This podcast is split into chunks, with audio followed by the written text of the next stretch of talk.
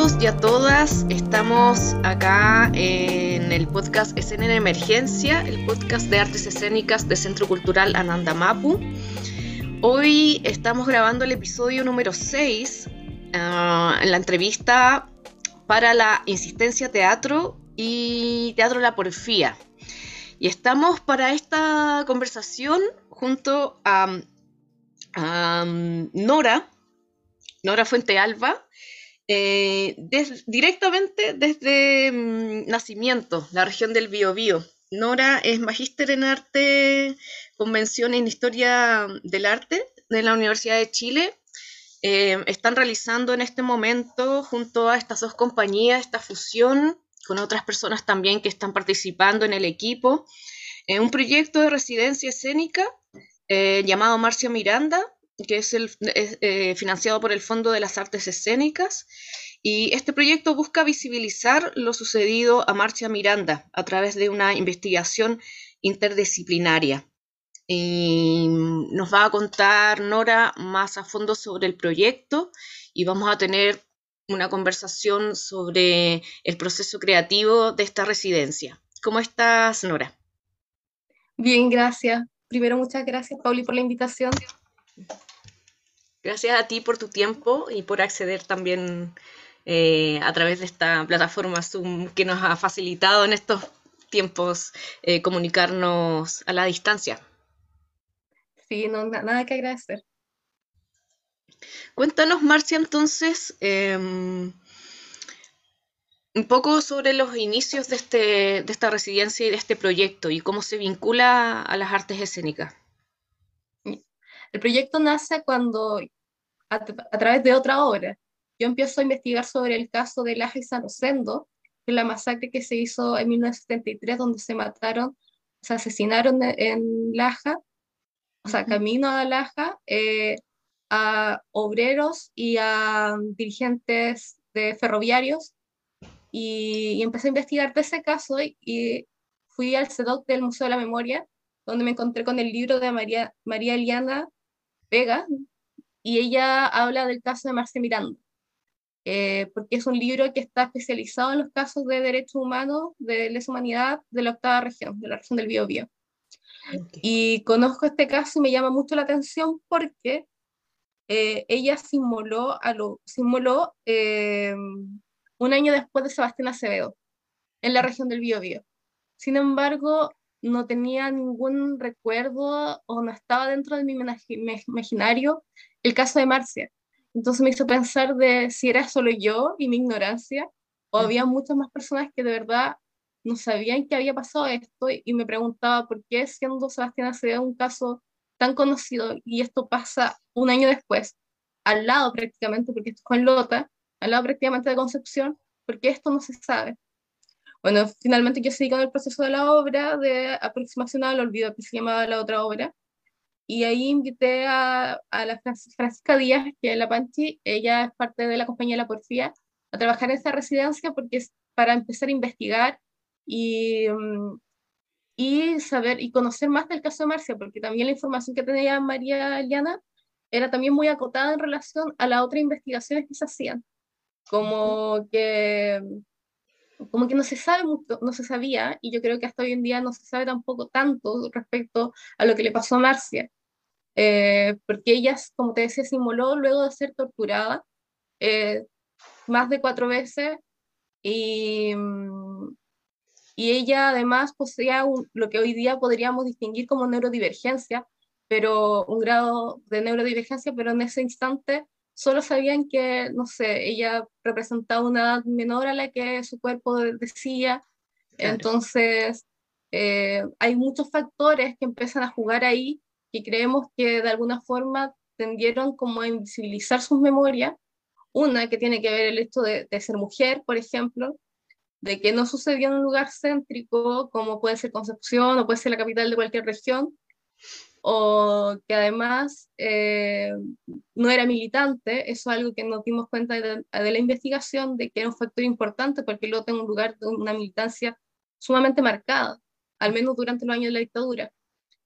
eh, que también eh, su neurodivergencia, que también hacía, y fue uno de los factores que pudimos ver en la investigación, que la CNI ocupó bastantes veces como para eh, disminuir la veracidad del, relato de Marcia, y que su familia, por miedo también, tampoco, y ninguna comunidad aledaña se hizo cargo de rescatar su memoria.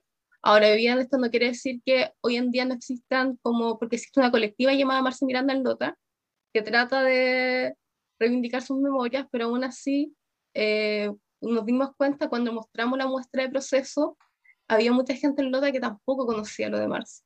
Es como si todo el pueblo hubiese estado en shock en un instante frente a lo que pasó y como uno de estos olvidos traumáticos, eh, no, hasta que no vuelve a nombrarse, no se recuerda y, y eso, y eso y empezamos a investigar eso motivados por, por, por, lo mismo, por estos olvidos y por qué suceden estos olvidos.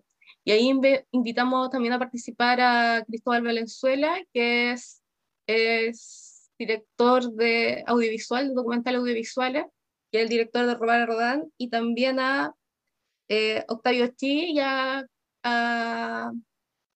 ay, perdón, Carlos, y a Carlos, que también nos ayudó en la realización audiovisual, y a Leila Selman, que es dramaturga. Y, en eso es, nos pusimos a investigar, tuvimos que ir, al, o sea, fuimos a Lota, eh, investigación documental, fuimos a Lota a, trabajar con personas que habían conocido a Marcia, eh, también nos entrevistamos con, con el ex párroco Bernardo Durier, que era un párroco militante en más que militante, era un párroco de la vieja escuela de la Iglesia Católica, eh, que fue perseguido y de hecho se dice que una de las razones por la que torturaron a Marce fue como para tratar de, inculpar a, Bernardo Durier de otro, de, no sé, porque era el cura comunista, por ejemplo. Claro.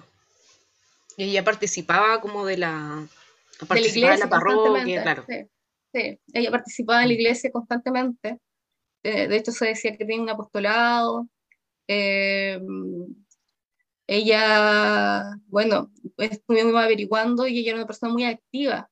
Entonces también no se puede obviar que ella, no se puede decir más bien que ella no tenía como capacidad de, decisión por todo lo que nos contaron. Eh, entonces, porque una de las denuncias dice que le intentaron hacer firmar papeles que inculpaban a Bernardo Durier de, esto, de estas acusaciones eh, y ella se negó. O sea, él, eh, y por eso fue tratada como la trataron. Cuéntanos, eh, yo sé que, bueno, quizás como tú nos dices que muchas personas incluso de Lota no tenían ninguna referencia o no conocían el caso. Cuéntanos un poco qué, qué, qué, fue lo que sucedió, qué fue lo que le sucedió a Marcia, en qué año fue, eh, como para contextualizar y, y poder eh, seguir en la conversación. Esto empieza a suceder a fines de septiembre del año 84, cuando Marcia eh, ir a borrar unos, unos grafitis, que podríamos decirle ahora, contra el padre Bernardo Durier, que decían pura comunista o algo así. Ahí no queda muy claro porque tenemos distintos testimonios eh, que se contradicen si ella fue sola con una amiga o fue con un grupo de personas. Pero lo importante es que la única detenida en esa ocasión fue Marcia. Y desde ahí eh, ella fue, empezó a ser perseguida. Eh, luego de esto, en octubre, ya la vuelven, a septiembre, perdón, sí, a mediados de, perdón, a mediados de octubre, la vuelven a detener, vuelve a ser torturada, ya la última vez ella se coloca un recurso de amparo.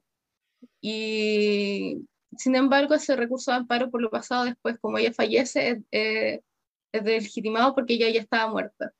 No se cierra. Se cierra el caso. Eh, y la última vez que la torturaron fue ya horrible porque de hecho se le encontró un alambre púa en la vagina. Mm. Además de los golpes, le cortaron el pelo. Eh, y cuando uno revisa el informe que hace la CNI sobre este caso para, para la CNI justificarse de que ella no tenía antecedentes de Marcia y que prácticamente dicen de alguna forma que la vida de Marcia no les importaba, en el mm. informe de la CNI cada vez que eh, hablan de los diagnósticos que se les hicieron al hospital, colocan oligofrenia. Y oligofrenia se refiere a que tienen una discapacidad mental, etcétera, etcétera, pero en el fondo uno se da cuenta que repiten el discurso constantemente como para ir invalidando el discurso de la acusada, porque también es el discurso que ocupa la prensa, porque nosotros revisamos prensa de esa época, y cada vez que se preguntaba, las primeras noticias al menos le, le daban fuerte con el hecho de que eventualmente ella estuvo en un psiquiátrico, eso no, lo pudimos saber con certeza, em, que además eh, los papás le habían dicho que ella tenía un problema, entonces todo era, todo en el fondo las especulaciones oficiales trataban de dirigir eh, y menospreciar y invalidar la acusación de Marcia con este diagnóstico. Y bueno, Marcia finalmente eh, el 23 de noviembre, desaparece el 22 de noviembre de su casa. Eh, se dice que fue a, al cementerio eh, y pasó en Antey.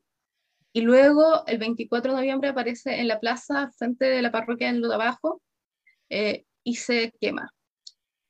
logra correr hasta la esquina de la calle Caustiño, si no me equivoco. Puede que ahí me estoy un poco, y ahí en esa esquina eh, se le llevan al hospital con más del 90% del cuerpo quemado. Ella alcanza a recibir ilusión de los, eh, los enfermos, no sé si me equivoco, alcanza a hablar con el párroco y, y, muere, y muere. Luego, eh, si bien la prensa fue menor, considerando que, no sé, nosotros revisamos 12 diarios, solamente cinco hablaban del caso de Marcia, pese a ello el, el, el funeral fue multitudinario. Fue mm. mucha, mucha gente, mucha, mucha gente. Se corrió la voz porque además en esa época eh, no había, si no me equivoco, no había estado, había estado de sitio, por lo que nos decía María Eliana Vega. Y, y, por lo tanto no había posibilidad de tener prensa con fotografía eh, o una prensa más abierta sobre estos casos, por lo tanto, se corrió de voz en voz y con mucha gente. Y nosotros también nos empezamos a interesar por Marcia, de quién era Marcia antes de, de todo esto. y, y, bueno, y ahí aparece la, la, importancia de la figura de la parroquia, no solo para ella, sino para muchos y muchas lotinas que, que durante esa época tuvieron que resistir y la conciencia social que le, le, inculcaba a la iglesia, que obviamente es algo tal vez muy alejado de nuestra noción de la iglesia actual, pero que en ese instante fue muy importante, eh, que además nos empezaron a decir eh, que ella era muy amistosa, que ella jugaba muchos juegos de mesa, que, que ella cantaba, que ella escribía, que ella era muy buena vecina. Eh, y ahí también nos empezaron a interesar también las partes más humanas de, de Marcia. Hay un detalle importante, el que toma en cuenta el proceso de residencia es que Marcia antes de morir deja unas cartas. Se dice que son tres cartas, otras personas dicen que dos, pero lo, lo, que sí sabemos con certeza, una era para el ex párroco Bernardo Durier y otra para su familia. La carta de párroco Bernardo Durier se leyó durante el funeral, eh, o parte de ella se leyó del y una de sus últimas frases que lo que ocupamos es no puedo seguir viviendo con todo lo que me han hecho. Y, y bueno, después de esta carta, por lo de la entrevista que le hicimos a, a Bernard Durier, nos dice que se la entregó al secretario del arzobispado y que no supo más de ella. Y que finalmente él cree que le hicieron desaparecer o algo por el estilo, porque Marcia también terminaba siendo una figura incómoda para la iglesia. Claro. Y, y, la familia cree que probablemente por miedo, porque los papás están muertos, por eso no hablamos de la familia como alguien que no pudimos involucrar y ella era, hija única. Eh, los papás probablemente por miedo quemaron la carta que tenían. Entonces no hay registro de esas cartas, no hay nada que en el fondo nos pueda decir eh, con certeza qué le pasó a Marcia. Sabemos que esta, estos recursos de amparo que tampoco se llegaron a mucho. Eh, sabemos que en el hospital y pero claro, no, no tenemos muy, con, mucha certeza sobre, por ejemplo, a dónde la llevaron, eh, eh, quiénes son los culpables. Eh, tampoco nunca se buscó al culpable, por lo mismo, por lo que te decía que su muerte terminó por, por llevar, no sé, como cerrar, terminó por cerrar el caso, o sea, no, no, no permitió que se siguiera buscando. Y Marcin ingresa el año, si no me equivoco, el año 96, el informe rating, y, y eso, y eso más que nada. Vamos a hacer una pausa con la canción que, que seleccionaste, Nora, para este episodio. Después de escuchar este relato, eh, vamos a conversar de la importancia también de tocar estos temas que aluden a la memoria. Em, y eh, vamos a ahondar también en el, proyecto, cómo se vincula con las artes escénicas y, cómo estos eh, materiales de archivo, todo lo que nos has contado, sirven como dramaturgia también, cómo, cómo, se, cómo se hace ese enlace. Vamos a escuchar la canción Cuando estaba chiquillona, que es una canción popular, y escucharemos la versión de Violeta Parra.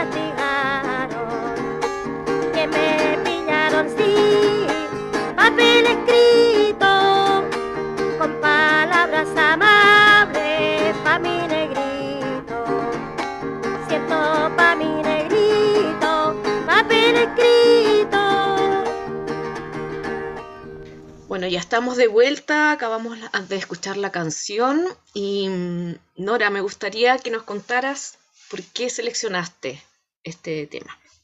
Esta canción la elegí porque eh, Francisca, que eh, también trabaja como actriz en la muestra de proceso, la canta al principio de la muestra de proceso, porque supimos que Marcia cantaba y que había un, un- alguien que grabó su voz y nunca lo pudimos encontrar.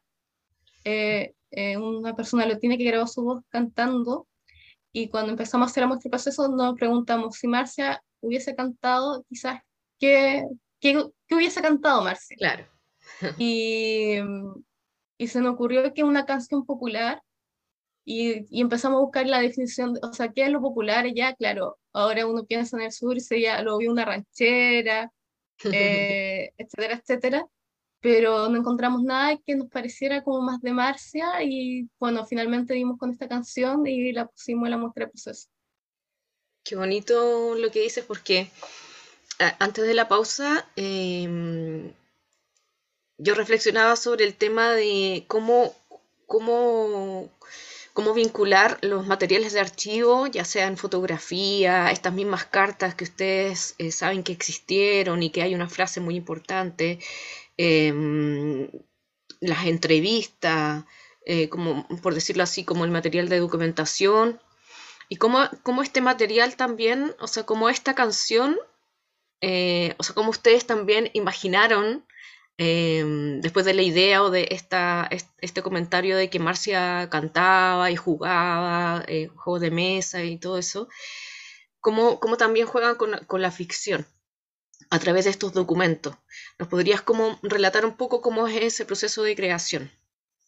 Sí, mira, bueno, una de las razones por invitar a Cristóbal a trabajar en el equipo es que, bueno, nosotros hemos estado trabajando en otros proyecto de investigación para documentales cinematográficos.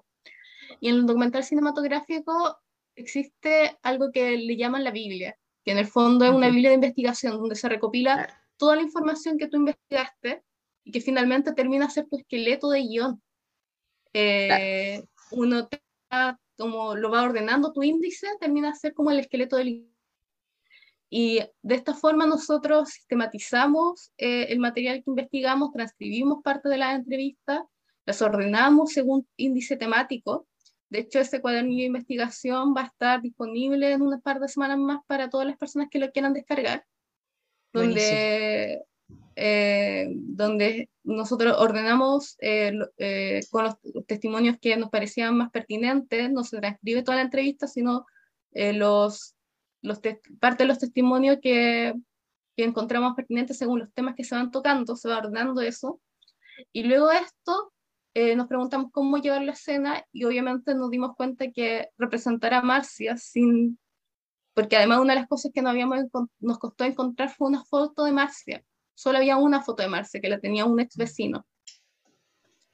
Entonces, eh, podíamos fácilmente caer en la caricatura, especialmente por esto de que era una niña, era, era, mm, no era una niña, era una mujer ya, eh, era neurodivergente, que además estaba en la iglesia, entonces fácilmente caer en caricatura.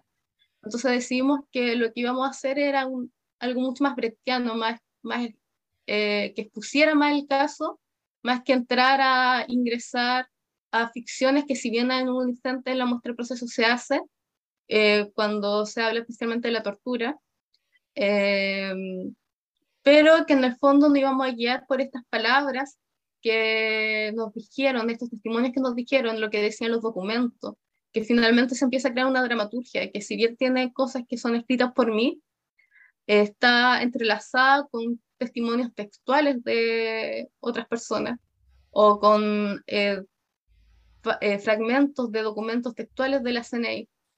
Entonces, o de otra, y además porque antes del proceso de, de, investigación, nosotros hicimos un taller de escritura epistolar donde invitamos a la comunidad a sumarse, que lo dirigió Leila Selma, a sumarse y a imaginar un futuro, o sea, un presente en donde ellas se pudieran comunicar con Marcia o cómo, o cómo se relacionarían con Marcia para tratar de unir el pasado con el presente, tratar de reconciliarse y a través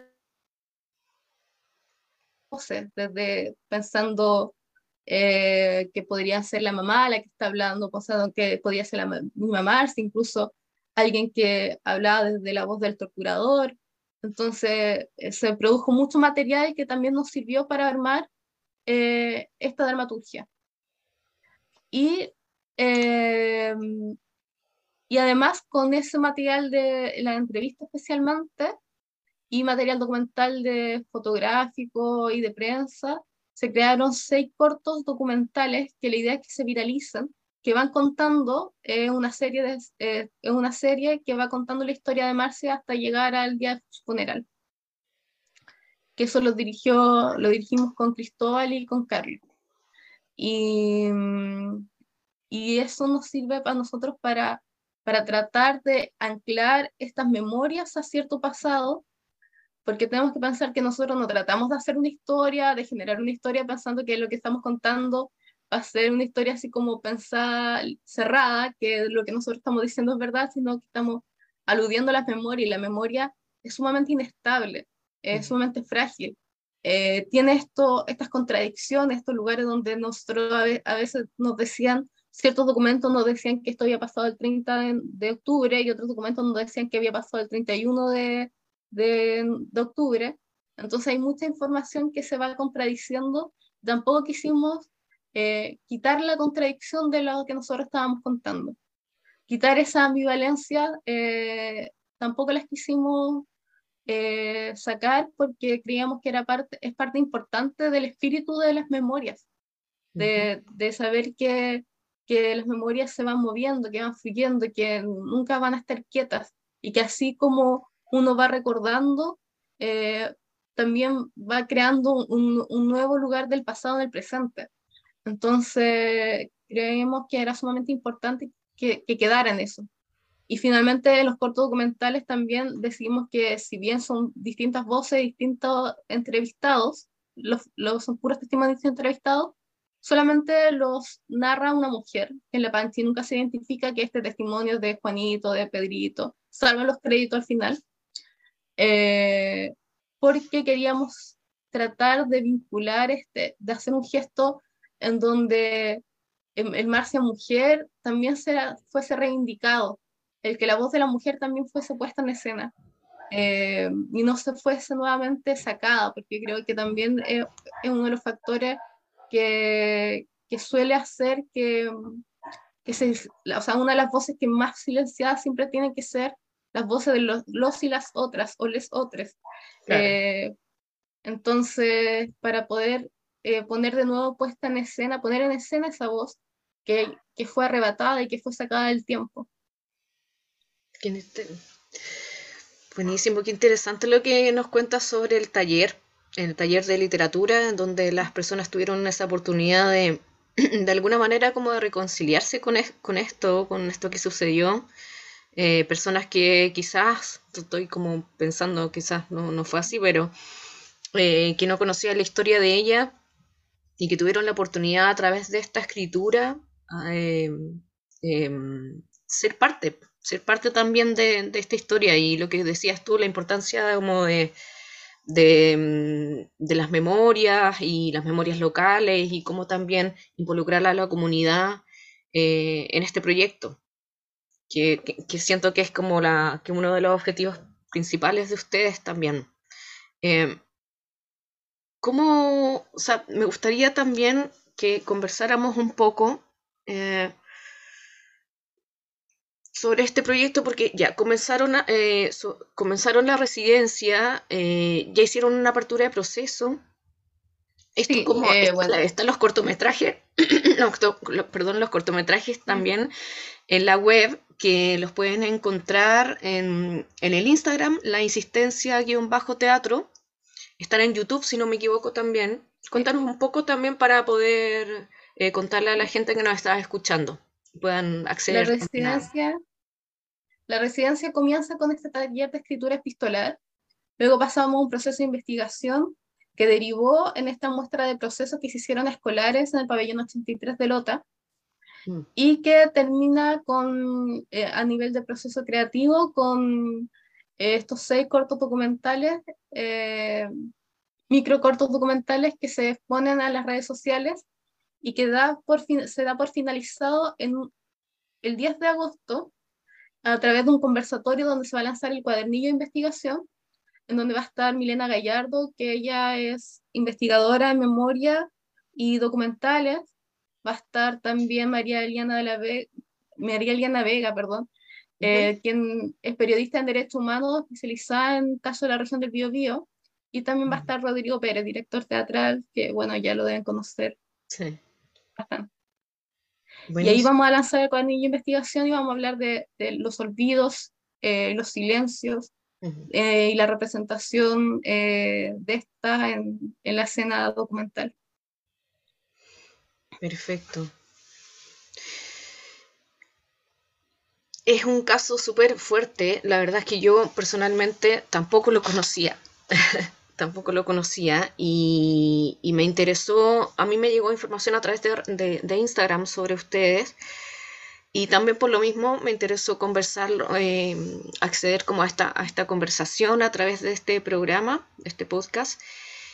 Y, también me cuestioné un poco el tema de, como que decías tú, como que eh, había, otro, había otro caso de una persona, había otro caso que había sucedido un año antes y ese caso es mucho más conocido. Em, como la reflexión que hacen ustedes sobre el tema de ella como mujer. Eh, también me, viene a la cabeza el tema de, inmolarse como un acto de, como de liberación, eh, de, también de, eh, es un acto muy, muy fuerte, o sea, ella hizo este acto después de todo, todas esas vejaciones, todo lo que le sucedió, entonces eh, es, un, es muy potente eh, lo que pasó ahí y que haya sido borrado también es como, eh, es muy fuerte. ¿Cómo ustedes toman también eso en, el, en, el, en la creación o en esta investigación? Sí, como te decía, eh, nosotras tratamos de, de, tocar estos temas a través, exponiéndolos sobre todo, como si mm. fuese un, una exposición que uno hace de estas son las pruebas documentales que tenemos para mostrarles. Eh, y estas pruebas documentales, parte de ellas, son testimonios. Ahora nosotros no decimos, este es Juanito Pérez en, la, en el proceso de la escena que está hablando, simplemente el testimonio sale, no se distingue, está eh, inmerso dentro de todas las palabras y todos los otros fragmentos que se van recortando. Eh, y en algunos momentos se hace la distinción de que esto lo escribió la directora, esto lo escribió eh, no sé, lo escribí yo, Francisca. Eh, y eh, tratamos de que las voces no se identificaran también para que recordemos que estas voces pertenecen a una comunidad. No son solamente entes particulares, individuales, sino que también estas voces hacen que las, son parte de una memoria colectiva. Pertenecen a sacar, de tratar de... Hay un, un, ¿cómo se llama? Un concepto que a mí me gusta mucho, que es la desprivatización de las memorias, o sea, hacer ingresar la memoria, sacarla del ámbito de lo privado, sacarla del lugar de, de, de, de interés que es solamente para las personas que, que, están cerca, sino volverla a hacerla ingresar en la esfera pública para que de esta forma ellas puedan ser parte de la memoria colectiva. Y, eh, y que también para nosotras, más allá de eh, de cualquier objetivo estético también, estaba, era primordial que se diera a conocer el caso Marce Miranda. Por eso el proyecto se llama Marce Miranda, porque queremos que a nadie se le olvide quién es Marce Miranda. Claro, claro. Qué importante eso también. Me llamó mucho la atención que hayan dejado su nombre y no, no, no hayan, o sea, como creado un, un, nombre ficticio o un nombre de obra que no sea su nombre. Eso es importante también. Bueno, como te decía, para nosotras era sumamente importante que el nombre de Marcia Miranda quedara pegado en el imaginario de la gente, y de allí que el título de la obra se llama, o sea, de la muestra en proceso en general, y de la residencia se llama Marcia Miranda, para, para que en el fondo quienes se, eh, se involucraran o chocaran con lo que estamos haciendo no olvidaran bajo ningún concepto que esto se trata de las memorias de Marcia Miranda, de sus recuerdos, de, de, de su presencia. Buenísimo, sí. Eh, ¿Dónde entonces podemos encontrar el material audiovisual que ustedes crearon para esta residencia? Para las personas que nos están escuchando y quieran revisar ese material. Cuéntanos un en el Instagram de La Insistencia Teatro en el Instagram del Teatro La Porfía y en el canal de YouTube de la Insistencia Teatro y del, del canal eh, de La Porfía también, de la compañía de Teatro La Porfía. Además, eh, probablemente se van a estar difundiendo por otras eh, otras redes sociales, pero lo vamos a ver como, con más certeza en una semana más. Buenísimo. Te quería agradecer, Nora, por esta por esta conversación, por informarnos también sobre el proceso de... de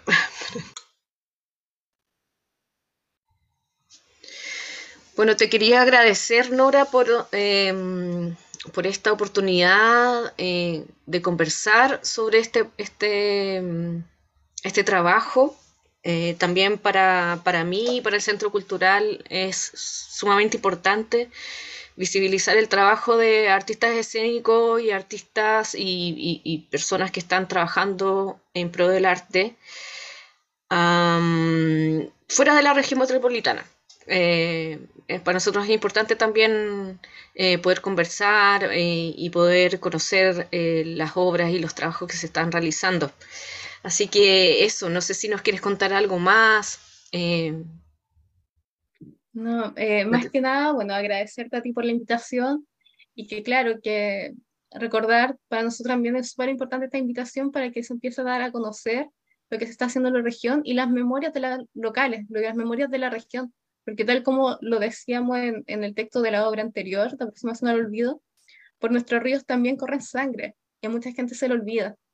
Eh, entonces, para que en el fondo de estas instancias sirvan para, para generar y aunar estas memorias, para empezar a, a, a trabajar con las memorias del país, ya no solamente de, de, de un sector particular. Sí, totalmente de acuerdo y, y agradecida por, por, toda la información que nos entregaste y por el trabajo como equipo que han, que han realizado también.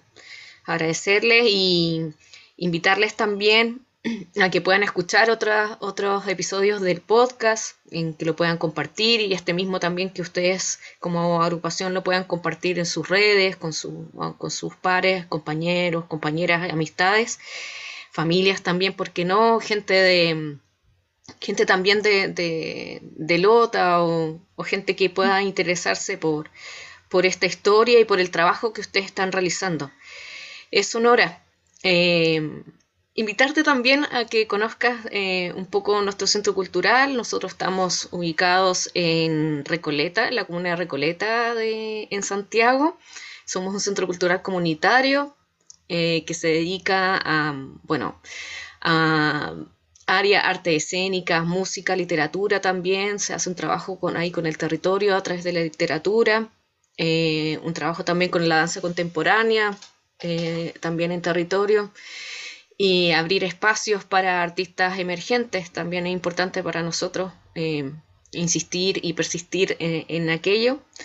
Y también hay mucha programación gratuita que se está dando también en el centro cultural, eh, clases abiertas también de, arte, de danza contemporánea, gratuitas, eh, durante lo que queda del año y esperamos que también el próximo podamos seguir tanto con este programa eh, radial, por decirlo así, y con toda la programación que hemos generado desde el año pasado en el Centro Cultural. Eso, me despido y muchas gracias, eh, agradecida y muchos abrazos y saludos a todo el equipo. Gracias, que estés bien. Chao, chao. Chao.